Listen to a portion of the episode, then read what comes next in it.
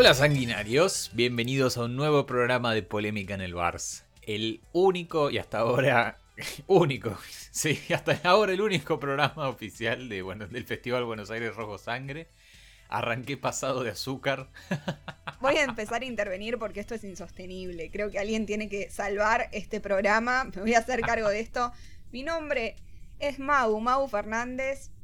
Y a quien estoy salvando es a Tom Fernández, nuestro, nuestro conductor. ¿Le podemos seguir diciendo así, Vane? Sí, sí, sí, sí. Me gusta que diga que está pasado de azúcar y no pasado de otra cosa. Igual está bien. No, es que a ver, yo voy a hacer un disclaimer así mientras ustedes eh, avanzan los programas y siguen conociéndonos. Yo soy una persona que nunca usó droga eh, en su vida, sorprendentemente. Pero sí reconozco que cualquier tipo de dosis de azúcar eh, es peor en estas circunstancias. Sos como Maggie con el café. claro. Si te cabe el Sugar Rush, Exacto, soy así sucaroso. ¿Se puede decir así? supongo. No- desconozco. Yo, yo soy más de las drogas normales. ¿Qué querés que te diga, amigo? En en el bar somos gente muy, muy dulce. Es por eso. También, eso Y también. muy drogadicta. Depende, depende de a quién le preguntes. Yo creo que somos gente buena, vamos a decir gente buena, que la gente buena viene en un montón de colores y tamaños, con un montón de adicciones diferentes a muchas cosas. Digo, ¿por qué no? Ser adicto a los abrazos. Ponele. Está bien, me parece bien. Ser adicto a- al azúcar, como, como Tom. A lo que somos adictos todos en este programa es, en líneas generales, a las películas de todo tipo y de toda índole. Si vos sabés de algún objeto asesino eh, cinematográfico o en la vida real, no te olvides que nos podés escribir o nos podés mandar tu objeto inanimado, asesino, a cualquiera de nuestras redes. Pará, pará. Si tiene un objeto asesino, que no nos lo mande. Gracias, chicos. No nos manden objetos asesinos, ¿eh? Cuéntenos su experiencia. A lo sumo una foto, pero, pero no, no, no lo manden. No, no lo quiero. Ojo, tal vez puedes terminar como un museo como los del conjuro, ¿viste? En vez de con una muñeca asesina, un inodoro, un bidet, qué sé yo, algo por ese estilo. Mira, yo por ahora estoy en esta de querer seguir viva. Digo, no sé, o sea, trancu. Cuarentena y todo. Aún así, yo por ahora prefiero seguir viva. O sea que si tienen cosas que matan, nada, eh, resguárdenlas, intenten que no las maten a ustedes, pero si quieren, nos escriben al Instagram o al Facebook y nos comentan, tipo, che, loco, eh, nada, tengo un pingüino de vino asesino. Eh, me re gusta. Me gusta, me gusta el pingüinito. Y nos cuentan Killer pingüinito. Te mata escupiendo vino. Te pones en pedo y te mata. y te mata. Como un coma alcohólico. Para mí es, Me gusta, pasemos el agorevisión, o sea, trancu. Para el, para el Barça que viene tenemos estreno. Todo esto lo pueden mandar, eh, como siempre decimos, a cualquiera de nuestras redes, que es Festival Buenos Aires Rojo Sangre. Nos van a encontrar así en todos lados. Somos bastante fáciles de encontrar. eh, como es este programa, que también lo encuentran en cualquiera de las plataformas que hayan elegido para escucharnos. Yo quiero que ahora me comentes cómo es, cómo es este temita. Vamos a hablar de objetos inanimados, o sea, de cosas en general Claro. que, que, que- que por una razón u otra deciden matar gente, están posesas. Claro, en el mundo del cine de género, eh, que es básicamente como una especie de agujero negro, hay un, hay un sinfín de, de subdivisiones, de subcategorías, y estamos todos como muy acostumbrados a el asesino. No al asesino, a, a al- a alguien con un motivo, pero a veces hay directores y hay seres humanos eh, creativos que deciden hacer que lo que es letal en cuestión en la película sea un simple objeto, ¿no? Algo como Rubber, la famosa la película del neumático con poderes cinéticos asesino. Me gusta. Eso es por un lado. O sea que se mueve y aplasta gente, básicamente. Me gusta el concepto de que es un objeto que en realidad no tiene mente, pero tiene poderes psíquicos que son poderes de la mente. Es hermoso, es como funciona en muchos niveles. Claro, exactamente. Y sí, es como vos decís. O sea, en la película igual, ahora vamos a desarrollarla un poco más, no, no pisa a nadie. eh, que es medio... Un desperdicio. Hice una buena cantidad de observaciones respecto a, justamente a Rubber. Pero eso vendría a ser como por un ejemplo disparador de lo que es un objeto malo. Y después del otro lado tenés lo que nosotros llamamos los objetos canal, que son tal vez esos elementos que hay en películas. Creo que el más popular o uno de los más populares que podemos nombrar es el VHS de la llamada. Que el VHS en sí no te mata, pero el VHS es canal para lo que después te va a atacar. A ver, si queremos ser súper obvios, también tenemos a la Ouija. O sea, el tablero Ouija no es intrínsecamente malo. Pero bueno, nada, como que a través de la Ouija llamas al mal, por así decirlo. Claro. O sea, otra cosa sería si la Ouija te matara efectivamente, tipo si el, la puntita esa tipo volara y se te clavara en la frente y El murieras. triangulito asesino. Claro. O, o- o en el caso que poner el VHS eh, con dientes, ponerle, te, te matara. Claro, te mordisqué. La cinta sale del VHS y te ahorca. Claro. Yo vería eso, o sea, Como ven, hay un patrón relativamente de ridiculez dentro de, de cómo serían las, las situaciones de, de asesinato en, eh, a través de estos objetos. Y creo que también, bueno, sirve como para empezar a hablar un poco más, eh, por lo menos en mi caso, de, de Rubber, esta película eh, norteamericana hecha por franceses que en realidad los franceses, si los empiezan a explorar, eh, son todos del mundo de la música electrónica eh, francesa. De hecho, uno de los que hace el soundtrack es uno de los dos de Justice, eh, el dúo electrónico que es para los que no les gusta Daft Punk o les gusta complementar Daft Punk. prefieren a sus, a sus artistas electrónicos con caras visibles y no con cascos. ¿A eso te referís? Claro, exactamente. Es del 2010 la película, eh, obviamente que salió en Canal Más en algún momento. La dirigió Quentin Dupieux, creo que se dice. Andás a ver si lo ¡Uh, estoy la, diciendo la, bien. señor francés! Qué Hago el intento, hago el intento, voy a hacer el intento. Pero es una película muy interesante, muy bizarra, ¿no? Como bien dije, es, es, es bastante cortita y al pie. Es una hora y media de un neumático, porque realmente es un neumático, que se levanta en el medio del desierto en California y empieza a encontrar eh, criaturas, seres, porque no solo mata seres humanos, que como bien dije, no los pisa, sino que vos ves que la rueda como que empieza a temblar, ¿no? Y empieza como a emitir un pitido y de repente les explota la cabeza o hace, hace explota. O sea, la primera muerte es una explosión de un conejo, que es un montón. Iba a decir me gusta, después me di cuenta que no estaba bien decir me gusta.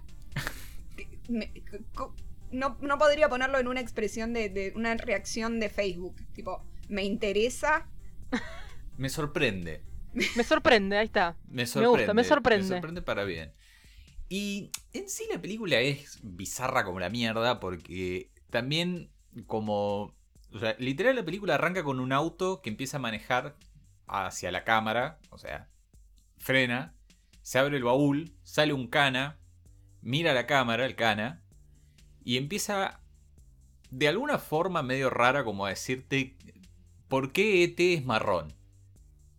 ¿Por qué eh, en la película de John F. Kennedy lo matan? ¿Por qué el pianista en vez de vivir eh, de puta madre porque era un pianista, eh, la pasó como el orto? ¿No? Que son... Algunas son... O sea, salvo la de ET es como... Bueno, pero algo un poco lo explican en la película. Hay una razón de ser. Claro, la película esta se, se, se presenta como un homenaje al sinsentido. ¿No? Es que en realidad yo te iba a preguntar algo y era. ¿En algún momento te, te dicen algo sobre esa rueda o es tipo por qué no hay por qué? No, ¿por qué? No hay por qué. No hay por qué. Es más, hay un grupo de gente que vendría a ser nosotros, que están como sentados en una montaña con binoculares viendo la película que nosotros estamos viendo y la están comentando. Qué hermoso eso. Yo hice una anotación, tengo así, hice en, en mi celular hice algunas anotaciones y la primera anotación que hice pone, escribo, hay un disclaimer de que es un homenaje al sinsentido, mejor conocido como una forma amigable de decir mirala drogado. Porque si no, no hay forma. Realmente me interesa mucho todo esto, sin embargo lamento que tal vez esta película quede fuera de un futuro programa en el cual la, propuesta es verlas drogados. Es un programa en el cual claramente Tom no va a participar, salvo que, no, No, sé, no, le no. inyectemos almíbar en las venas y esté drogado de azúcar durante la película. Digo, porque no es una opción. Yo me tengo que comer un bowl de nerd. Espuma, espuma de colores, le salía la boca tipo... Espuma de colores. O sea, yo incentivo a que la película la vean porque es divertida. Y aparte el neumático tiene nombre, tiene un nombre propio. Me gusta. Se llama Robert, el neumático. Robert Rubber. De hecho, aparece en los créditos. Claro, se llama Robert, el neumático. Y tiene, porque no las quiero spoilear mucho, pero quiero hacer una observación de que obviamente tiene una escena con una mujer eh, desnuda. Por supuesto. Porque es de goma y está protegido, por eso. Claro, pero la mujer, o sea, la- el neumático como que la espía, o sea que encima el neumático es eh, boyerista, si se quiere decir de alguna forma. Pero la está mirando mientras se ducha. Y no me pude de- dejar de pensar que fue la peor escena de ducha que vi en mi vida. O no, no peor la, la peor escena de ducha, fue la peor ducha que vi puesta en una pantalla de cine. Porque la mina es como que se mete, se moja, no se moja el pelo y sale. Rara forma de bañarse. ¿Alguna vez vieron realmente en cine una escena de baño realista? O sea, todo bien, pero vos ves una película y la persona que se baña luce increíble. Yo me baño y nada, luzco como una persona bañándose. Me estoy tocando los sobacos, me estoy tocando los pies, o sea, hago equilibrio para no caerme, o sea, no es que claro. esta es una infidencia, pero ponele, vos vas a un hotel alojamiento con tu pareja de ese momento. No hay nada peor que que la persona que está ahí te vea bañarte, porque no hay otro lugar donde ir en un hotel alojamiento, porque claramente se basan en eso, en que no hay muchas paredes ni intimidad más allá de la habitación en la que estás. Como tipo, ¿te puedes dar vuelta y mirar para otro lado mientras me, me baño? O sea, ya sé que acabamos de coger. Pero no me veas bañarme, porque no va a ser algo Por favor, atractivo. tapate la cara. Tapate la cara, por favor, te lo pido. ¿No es terrible? O sea, para mí es algo terrible. Ya sé que no tiene nada que ver con el cine de terror, ni con las ruedas cinéticas, ni nada de eso. Los pero nada, traumas. lo tenía que decir. Siento que no hay ninguna escena de baño realista en el cine. Eso es verdad, pero, Se tenía que decir y se dijo. pero me parece que en algún punto u otro es como que por lo menos intentan, ¿viste? Por lo menos ves que meten como la cabeza abajo de la ducha, ¿viste? Como que se lavan el pelo, hay algo. Literal en esta la mina es como que se ponen pelotas, la ves eh, desnuda de espalda, después te mandan al público que están todos con binoculares viéndola y haciendo comentarios, que es medio border. Y después volvés y es como que la ves que sale de la ducha con la toalla y está seca. Bueno, pero por ahí solo tenía mucho calor y se quería refrescar. Por ahí no se estaba bañando. Por ahí em, le bajó la presión. O tenía fiebre. Tenía fiebre y se metió en la ducha para que le baje la fiebre. Claramente eso pasó en la película. Sí, sí, igual bañándote te, te puedes encontrar con una con una esponja maldita, asesina. Claro. Opa. Traté de recordar mi pequeña y hermosa infancia, donde ya claramente ya tenía serios problemas, futura eh, parte del Bars, claramente ya se veía venir, y es un bello capítulo de escalofríos llamado Lo encontramos debajo del fregadero, porque claramente no hay la mejor traducción que pudieron hacer, claramente está en gallego, no hay subtítulos, Porque todos nosotros decimos fregadero. fregadero. El fregadero, definitivamente. Básicamente es una. El perro de una, de una nena encuentra una esponja con dientes y ojos, eh, muy, muy hermosa, eh, de baño, y no solamente te muerde, sino que también está maldita y se, se alimenta de la mala suerte. O sea, te da mala suerte y se alimenta de la mala suerte. Pero para, ¿es una esponja de baño o de cocina entonces? No, no, no, es una esponja de Me baño. interesa mucho. Quiero saber dónde me tengo que cuidar. No, son de las redondas amarillas, no de las cuadradas tipo, tipo Mortimer. Mortimer no, tipo de las redondas amarillas. Entonces no está en el fregadero. ¿Quién se baña en el fregadero? Bueno, el perro lo encontró ahí y yo no tengo mucho más explicación. El perro lo encontró ahí. Sí, igual no sé qué pido de explicación si acabamos de hablar de una rueda con poderes mentales. Quiero destacar dos cosas. La primera, no, es- no va a ser un spoiler, eh, el capítulo termina, es muy viejo chicos, ya está, estamos hablando del año 98. Eh, el capítulo Ya fue. Ya está.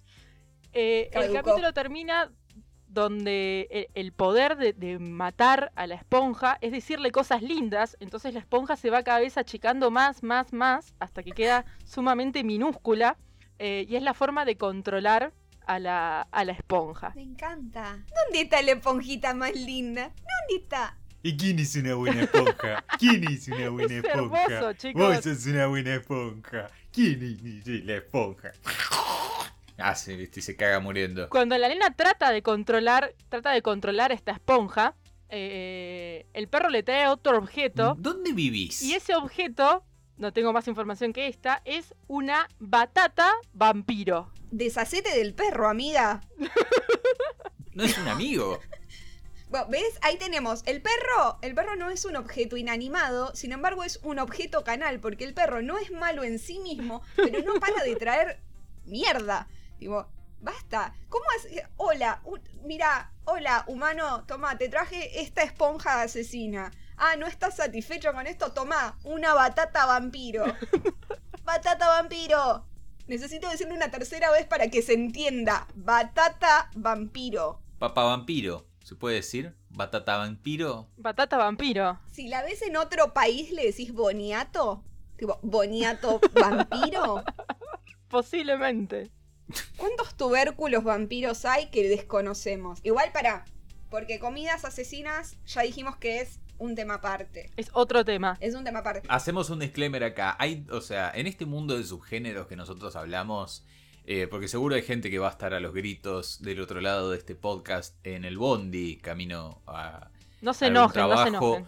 O lavando algo de la casa que va a decir, pero de stuff, boludo, o cualquier otra película, alimentos y Mientras juguetes. estén en el fregadero. Claro, alimentos y juguetes son una liga totalmente distinta que abarcaremos tal vez en algún futuro, porque también sabemos que hay un cierto muñeco colorado que mucha gente eh, menciona, que no necesariamente es nuestra compañera la señorita Mar, Es que una también eh, muñeca. tiene el pelo rojo, pero no, no, no estamos hablando de ese muñeco maldito, sino estamos hablando del otro. No es tan maldita. Una muñeca colorada. No es tan maldita. O sí. Claro, no está tan maldita. Pero me divierte la esponja, yo la veo medio como menemista, esta cuestión así de, un- de una esponja que da mala suerte y que encima se alimenta de eso. Es como... Me parece que va por ese lado. Mismo también la vi, la busqué acá en internet, una foto de la esponja. Podría pasar como por un cogollo tipo bastante baqueteado. Muy venido a menos. Muy venido a menos. Señor, para no consumir drogas, usted está muy enterado de ciertas cosas, ¿eh? Es como, es como un cogollo muy, muy baratón. Pero sí, sí, es verdad. Es muy amigable. Y a ver qué otros objetos tienen, amigues. Yo quiero saber más, porque yo me nutro como si fuese una esponja nutriéndose de la mala suerte de los demás y volviéndome más grande. Yo me nutro de los datos cinéfilos de mis compañeros. Me gusta, me gusta. Yo creo que otra de las históricas así. No quiero decir eh, menos ridículo, porque en- el concepto ahora cuando lo diga en voz alta siempre es ridículo, pero alguna de las más clásicas es la de Juan Carpintero, de John Carpenter y su adaptación de la novela de Stephen King, Christine. Eh, el auto, básicamente el auto asesino. Me gusta porque si no decís de qué trata, uno dice, ah, Carpenter, ah, Stephen King. Y después dices auto asesino y es como que todo lo que venías construyendo se desmorona. Como tipo, bien, venimos bien. Carpenter, bien, venimos bien. Stephen King. Tercero, auto asesino. ¿Qué? Pero King es como que tiene alguna cuestión con algunos objetos inanimados real, eh, relativamente letales, ¿no? O sea, tengamos en cuenta que en El Resplandor en la novela, que ahora también puede entenderse por qué Stanley Kubrick dijo, eh, metete el libro un poco en el orto, eh, hay una manguera asesina que ataca a Dani. Y también hay setos, ¿viste los famosos árboles con forma de, león y todas esas boludeces que suele haber en los hoteles? También lo atacan al pendejo. Si mirás la versión del Resplandor, eh, la miniserie que hicieron en la tele, que es una bosta, vas a ver esos dos elementos y te das cuenta por qué claramente Kubrick lo sacó de, de toda la idea. Porque como ridículos que yo te los digo, quedan ridículos en pantalla. O sea que no es la primera vez que King hace tipo boludeces con objetos inanimados letales en mayor o menor éxito. Yo creo que eso es en realidad porque cuando lo lees en un libro por ahí no suena tan ridículo que como cuando lo ves en una pantalla. Te lo puedo llegar a dar. Porque es como tipo, ah, bueno, y entonces había una manguera asesina. Ah, qué bien, sí, lo comprendo dentro de la diégesis de esta historia. Pero de repente estás en tu casa mirando la tele y aparece una manguera asesina y decís tipo, bueno, esto es un toque falopa. No sé si ambos vieron, seguramente Mau, Mau no, pero vieron eh, Maximum Overdrive de, de King también. Ah, bueno. Libro de King, guion de King. Autos asesinos. Eh, no solamente tiene autos asesinos, tiene cuchillo eléctrico asesino, expendedores de gaseosa, máquinas de cortar pasto. Bueno, autos, porque después se centra justamente en autos y camionetas asesinas, pero es, es eso, un montón de objetos inanimados que cobran vida y matan gente. Por eso es una racha dentro del mundo de King. Pero otro objeto, este, este es animado, que puede ser medianamente asesino, dependiendo del sentido de humor que le agarres eh, en el día, que también puede traer eh, nuevas películas a la mesa, es nuestra señorita Mar Baez, que tiene también alguna recomendación, ha visto alguna de estas películas en la temática de objetos inanimados asesinos. Ella tiene mucha data, mucha data. Claro, nos va a venir a contar. Ponemos así las manos en el tablero, hacemos nuestro ritual y la invocamos a la señorita Mar a que se haga presente. Mar, si estás entre nosotros, Acá estoy. la hemos contactado. ¿Fue, ¿Fue esta tal vez la entrada menos emocionante de todos los tiempos? Posiblemente, dijo, acá estoy. Acá estoy. Averígüelo en los próximos programas. Es el espíritu con más paja que vi en mi vida. Me tienen re podrida hace 20 minutos que los estoy escuchando. Al fin me toca a mí. Hola Mar, ¿cómo estás? Estoy bien. Y ustedes los estoy escuchando ahí que estuvieron nombrando muchas, muchos objetos que ahora me dan miedo. Uno no sabía que le tenía que tener miedo a una esponja, a una manguera. Ya no me voy a bañar de la misma forma. A un auto lo comprendo porque Sí. quien lo maneja puede estar loco y perseguirte y matarte.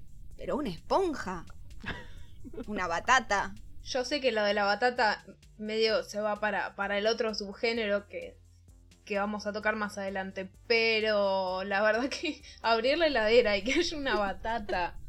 Eh, vampiro. ¿Cómo- ¿Cómo es una batata vampiro?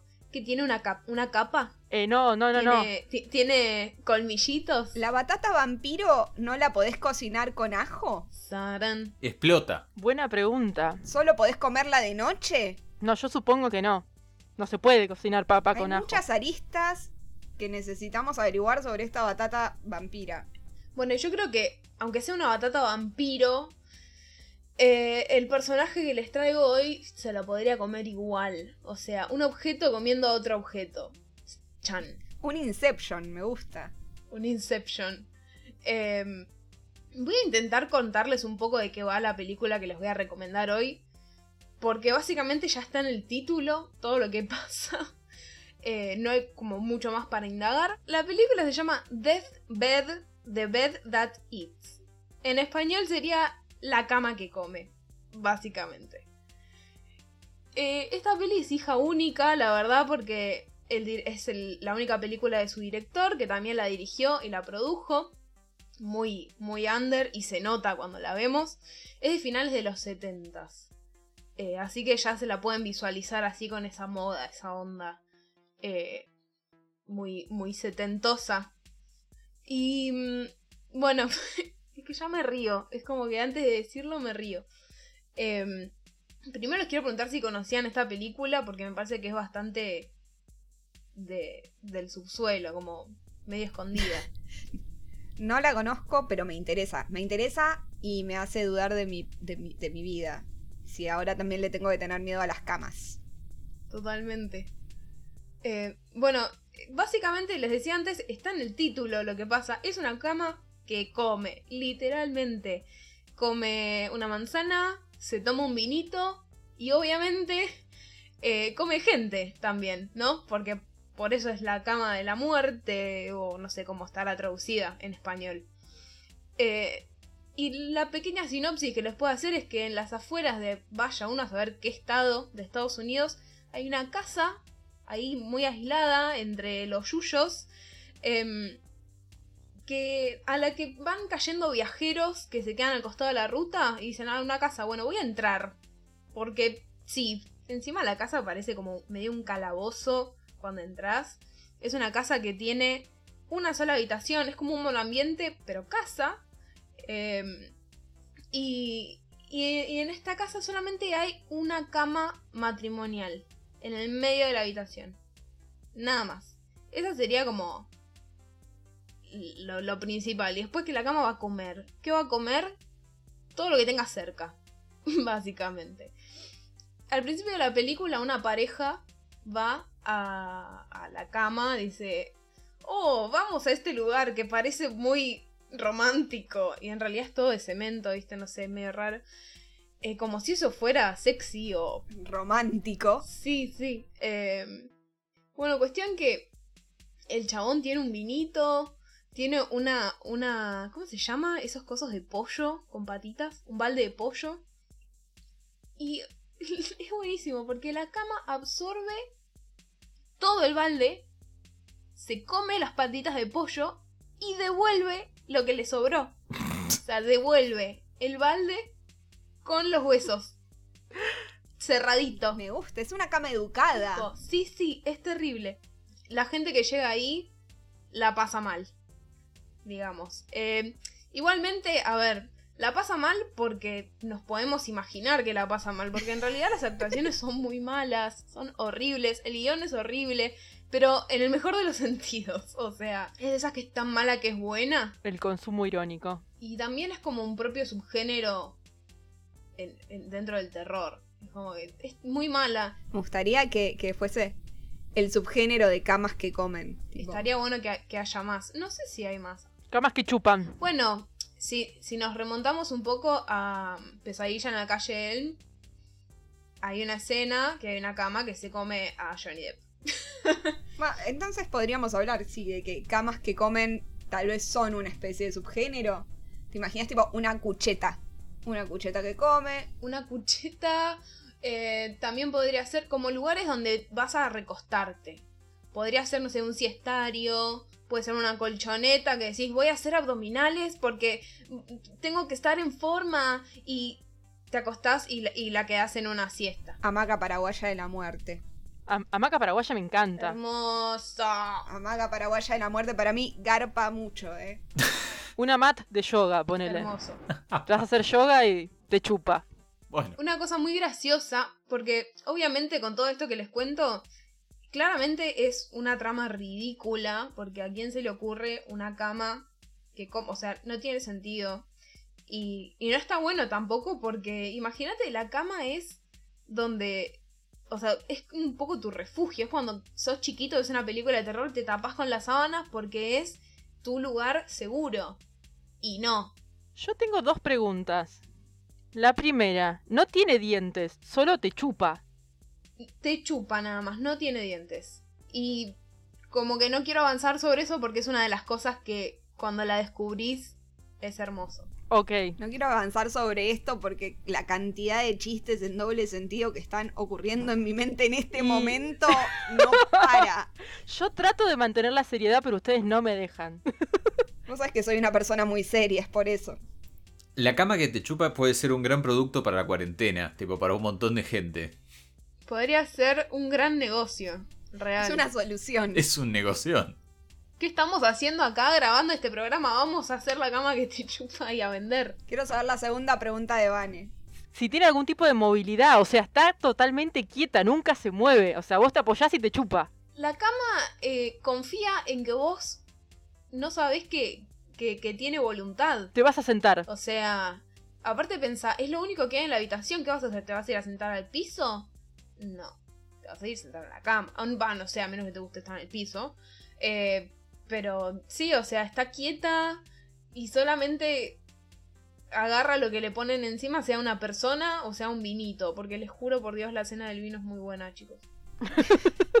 Me gusta porque es como una especie de planta carnívora que espera a que su víctima vaya a ella. Tal cual. O sea, no hace nada, simplemente está ahí. Todos tenemos que dormir en algún momento. Claro. Entonces, vamos a repasar. La película se llama Death Bed, The Bed That Eats. O sea, cama de la muerte. Me gusta que diga una cosa y después la diga al revés para reafirmar lo que está diciendo. Por supuesto. Como- es como cama de la muerte, la cama que te come. No, la, la cama que. Claro. Cama de la muerte, la cama que come. O sea, es que ya con ese título no puedes no verla. Es un gran título.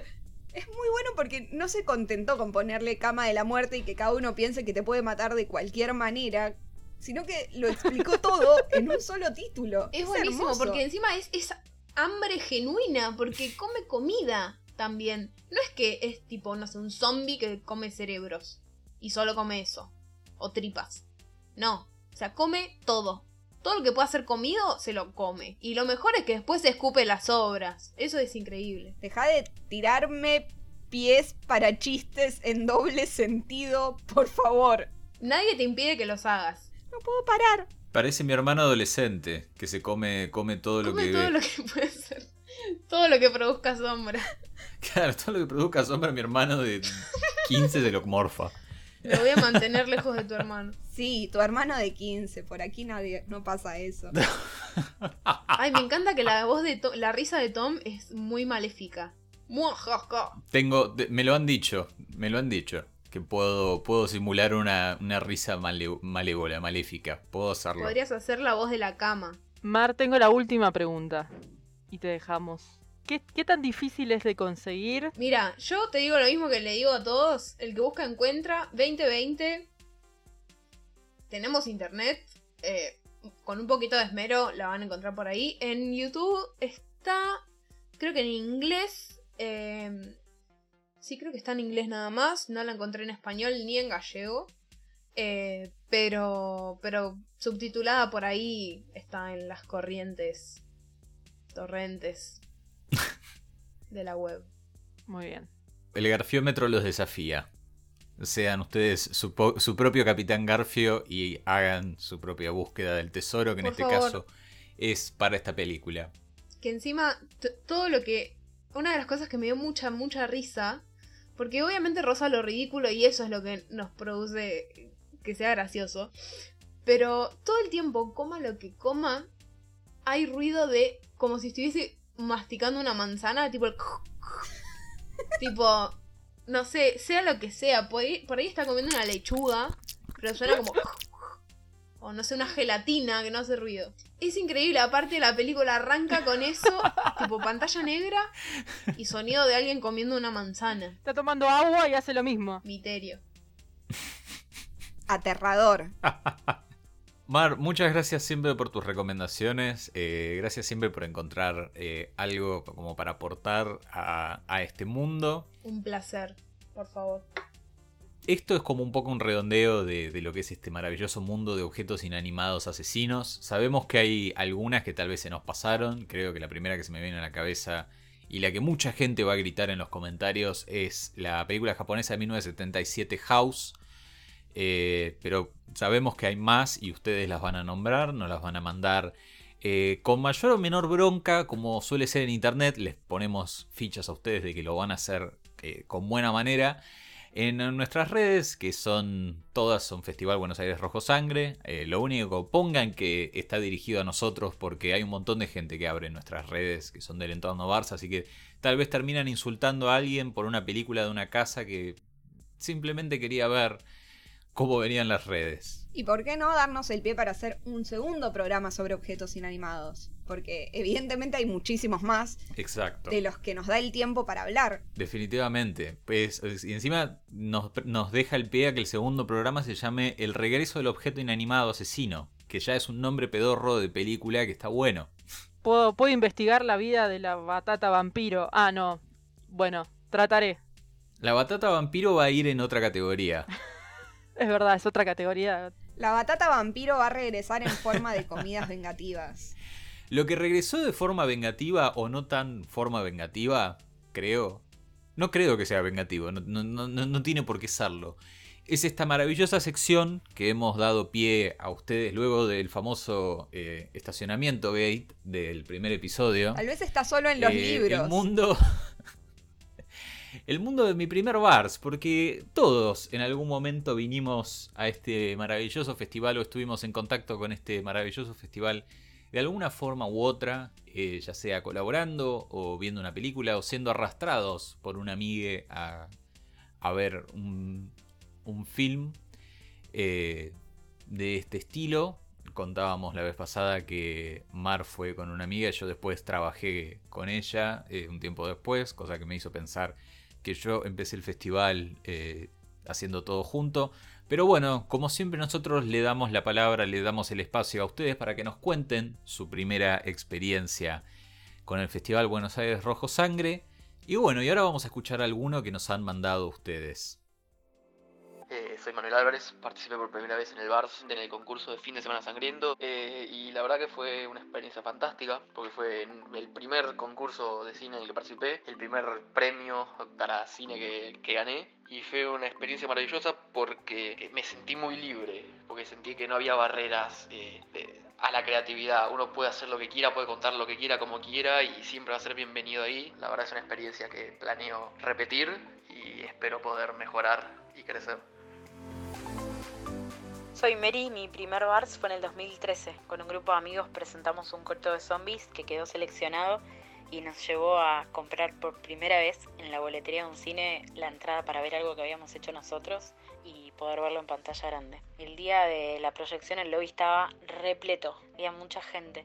Nosotros habíamos ido vestidos de gala y el director vestido de novia. Y al momento de presentar los cortos en la función, eh, el presentador que después descubrí que había sido Panesi, lo llevó al frente al director.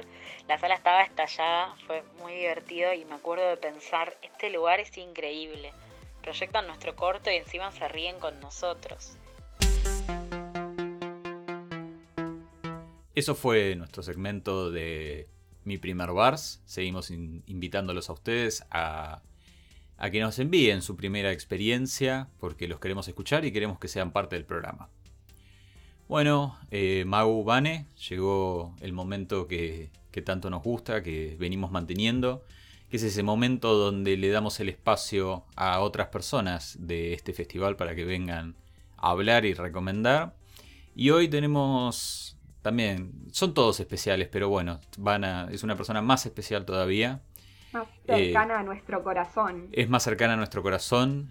Y es la cara, es una de las caras del festival. O sea, si fuiste al bar, la viste. Iba a decir eso, es una de esas personas que seguramente si googleaste Festival Buenos Aires Rojo Sangre, la viste en radios o en videos de YouTube o en donde sea que conseguís tu información sobre nosotros. Eh, productora del Festival Buenos Aires Rojo Sangre, la señorita Ari Bouzón. Bueno, hola chicos, ¿qué tal? ¿Cómo están? Muchas gracias por invitarme a este segmento. Bueno, aquí vengo eh, con dos recomendaciones. Eh, una, la primera, la vimos hace poquito en el Bars del año pasado, el Bars 20. Eh, la película se llama Killer Sofa. Es una película neozelandesa y como su nombre lo indica, es de un sofá asesino. Ok ya con, este título, sin necesidad de ampliar mucho, ya se imaginarán todos de qué se trata. Eh, la película es interesante. Yo, eh, a decir verdad, pensé que iba a ser mucho más bizarra. Bueno, capaz alguien la ve y después viene a decir, eh, es re bizarra, Ariana, tiraste cualquiera. Pero bueno, nada. A mí me pareció eh, que no era tan bizarra como pensé que iba a ser. Este, tiene unas cuantas vueltas, no vueltas de tuerca, como como tiene unas cuantas ideas, yo también eh, con, mi prejuicio pensé que iba a estar toda la película viendo un sillón matando a gente y listo y nada más. Y no, no, me sorprendió. Me sorprendió para bien. Tiene toda una historia de una bailarina que, es la protagonista, que esto lo vemos ni bien empieza la película, que ella siempre genera que la gente se obsesione con, su persona y ni bien empieza la película también ya vemos cómo muere un chabón, este, que mediante unos detectives sabemos que este chabón era uno de los tantos obsesionados con, esta bailarina. Así que bueno, va por ese lado como investigación, sofá asesino desde ya. Este, y bueno, vamos a descubrir bastantes secretos sobre este sofá a lo largo de la película, lo que le hace una trama bastante interesante. Obviamente tiene gore, obviamente tiene cosas bizarras, porque bueno, este sofá sube de repente al primer piso, o aparece en una ventana, en, ahí son, los momentos más graciosos son cuando tipo un personaje mira para arriba y de repente ve al sofá mirándolo por la ventana. La verdad, esas cosas son, son, son bastante divertidas. Este, está, vamos, no vamos a decir en dónde, pero se sabe que, en la, ahí en, la Deep Web la pueden encontrar. es una peli conseguible. Sí, sí, sí. Sí, sí. Si siguen algún, algún blog especializado en el tema, doy fe que ahí la pueden encontrar. Este blog de películas me refiero. Y bueno, la otra recomendación, ahí sí, nos vamos bastante más para atrás, para el Vars 9, en el año 2008. Sí, sí, hace cuando éramos todos mucho más jóvenes. Eh, vale, comentario de, trivia, mi primer festival como, como staff. Una película de Sion Sono, que muchos lo recordarán porque es el director de Suicide Club, una película como bastante emblemática del J-Horror. Eh, después, por ejemplo, también dirigió Why Don't You Play in Hell, Tokyo Tribe, Cold Fish, películas muy festivaleras que hemos visto acá en Argentina, tanto en el Bafisi como en el Festival de Mar del Plata. Y esta película que pasamos en el Bars 9 se llama Exte, Higher Tensions, o en japonés Ekusute. Me gusta. Buen japonés. sí, no, bárbaro. Lo practiqué. Estuve practicando toda la semana para, para poder decirlo en este momento. Es una película protagonizada por un asesino en serie, una joven aprendiz de peluquera y unas extensiones resentidas buscando venganza. Me gusta que las extensiones sean protagonistas, tipo extensiones, nombrecito. Son protagonistas las extensiones de pelo, por eso esta película la incluimos en esta recomendación. Una película con todo lo mejor del J-Horror, con todo lo mejor de Sion Sono y como su nombre indica, una bizarreada donde tenemos extensiones buscando venganza, así que es muy recomendable que busquen esta película, una rareza que pasó el Festival Buenos Aires Rojo Sangre en el año 2008. Ari, se puede ver por cualquier lado, ¿no? Se, consigue. El que busca, el que busca encuentra. No la busqué, pero como dijo Mau, el que busca encuentra, eh, seguramente esté. Y si no, bueno, conseguir una máquina del tiempo y ir al bar del año 2008, chicos. Me encanta. Planazo. Van a ver un montón de otras películas que hoy son rarezas en ese festival, así que. Además, Sion Sono es un director medianamente reconocido, por lo cual sus películas deberían ser, dentro de todo, conseguibles. Sí, sí, yo creo que googleando un ratito aparece. Bueno, anoten eso, Ekesute, por si no consiguen el, nombre en, inglés. Para mí tienen que ir con el audio de Ariana y buscarla directamente con esa pronunciación. Así levanta seguro. De alguna forma se tiene que conseguir, sí, porque yo aparte, o sea, lo que me hace reír es que yo vi Suicide Club eh, en Netflix, la encontré. Me pareció muy perturbadora y pensé que iba a ser un director bastante perverso en líneas generales con su trabajo. Nunca pensé que iba a haber una... En su catálogo iba a tener una película de extensiones capilares asesinas.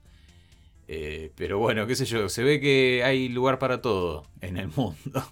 Sion Sono es un director eh, divertido, porque ha hecho de todo y yo soy muy fan. Solo decir eso. Es muy explorable. Tiene una carrera que vale la pena, eh, como dicen, googlear para, para ver, porque sí, en algún momento tal vez le dedicaremos más tiempo a Sion, pero tiene un catálogo ridículamente extenso. Sí, muy prolífico. Con los cortos llega como a, las 50 obras prácticamente. Una barbaridad.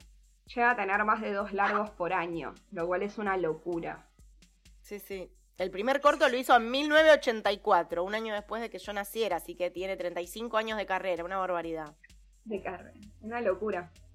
Bueno, chicos, así que les agradezco haberme invitado a participar en este segmento. Y bueno, los saludo, y me despido, nos vemos en alguna otra próxima recomendación. Nos vemos en el próximo Bars o en una próxima recomendación. Gracias, Ari. Un besos, chau, chau.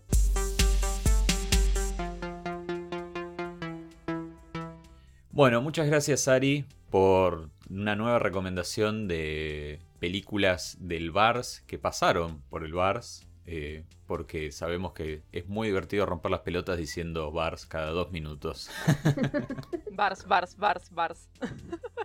Eh, es un juego interno que se hace dentro de la producción de ver cuántas veces puedes decir eh, el acrónimo, ¿se dice? De Buenos Aires Rojo Sangre. Eh, La sigla.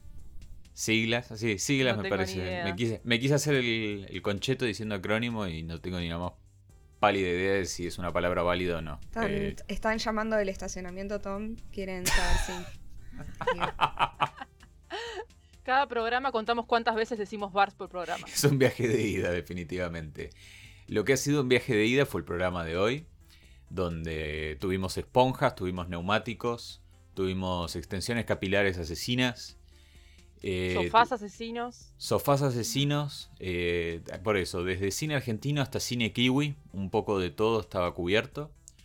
Recuerden que después de este hermoso, de este hermoso regalo que les dimos de dos programas de un saque, vamos a estar saliendo cada 15 días. Todos los programas con una temática nueva. Eh, así que nosotros sabemos cuál es, no les vamos a decir cuál es ahora, pero le puedo, le puedo decir que en la reunión de producción, también conocida como eh, el grupito de WhatsApp donde se hablan estas cosas, surgieron como muchos debates respecto a cómo, cómo definir el tema en sí, qué, qué es lo que, ca- Me qué es lo que cae dentro del tema. este enigmático eh, garpa. Sos, sos real con un tape en la mano. Claro, viste. Yo tengo un tema. Yo tengo un tema acá. Muy ¿Mm? 90, muy 90 todo. Tengo el tema en la mano. Lo tengo escrito en la mano, no lo ven ustedes porque todavía este programa no tiene video. Gracias a Dios. Por suerte. Porque... Por suerte para nosotros. Pero si algún día quieren que tenga video, nos van a tener que seguir en nuestras redes, van a tener que demostrar apoyo, amor, cariño. Y lo vamos a considerar. Eh, no, no les voy a prometer nada igual. Pero de todas formas, denos amor en todas las redes sociales. Esto ha sido el segundo programa de Polémica en el Bars. Mi nombre es, fue y será Tomás Fernández. Me acompañaron Magu Autopista Richeri y Vane Cookie. Un placer, chicos. ¿Eh? Igual no soy como la autopista, pero te la dejo pasar porque cosas de autos y vos van de la mano. sé que no sos la autopista, pero lo hago solo para joder, justamente. Y como dijo acá Tom, este, pueden sugerirnos las temáticas que quieran, aunque ya dijimos que teníamos un par planeadas. Este, nos pueden decir qué quieren que hablemos, porque estamos a su disposición para lo que quieran. Y recuerden amigos, manténganse vivos hasta el próximo Bars.